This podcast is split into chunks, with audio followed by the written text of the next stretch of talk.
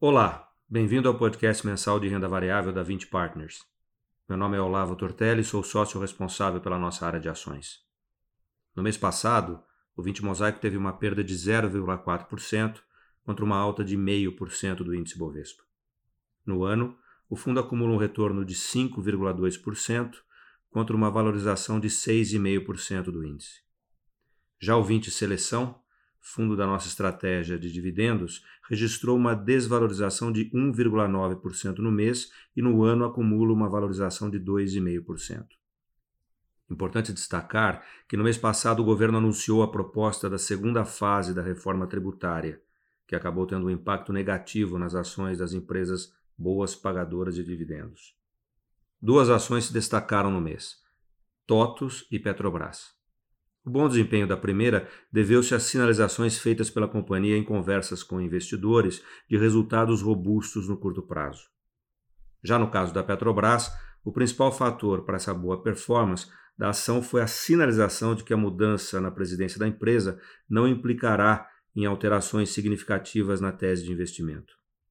O processo de venda de ativos continua, com a venda da posição remanescente da BR Distribuidora sendo o lance mais recente, enquanto a gestão trabalha para manter a paridade internacional nos preços dos combustíveis.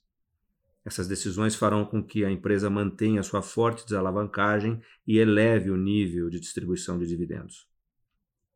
Em contrapartida, a posição em CEMIG contribuiu negativamente, fruto das incertezas a respeito das próximas eleições e do avanço de uma CPI para investigar supostas irregularidades na companhia. Além disso, o programa de venda de ativos sofreu uma instabilidade trazida pela intenção do regulador de antecipar a revisão das tarifas da distribuidora de gás do Estado.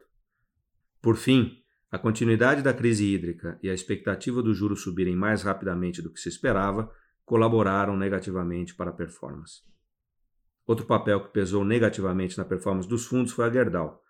Além de uma realização de lucro esperada após a forte alta recente, a expectativa do governo americano de reduzir a taxa de importação do aço europeu e a possibilidade da queda do preço do aço no mercado brasileiro, em função da paridade mais desfavorável com o produto importado, acabaram afetando a performance da ação.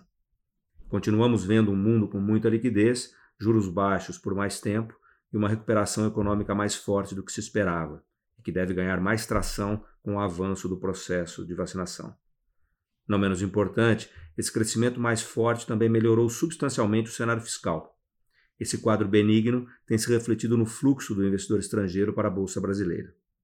Apesar da inclinação recente da curva de juros, continuamos vendo um prêmio atrativo no mercado de ações, que, aliado à expectativa de recuperação econômica, deve levar a uma nova precificação dos ativos.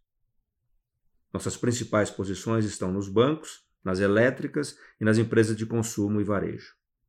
De uma maneira geral, as carteiras estão bem diversificadas entre setores e empresas. Terminamos por aqui. Agradeço a todos pela atenção e até o nosso próximo podcast.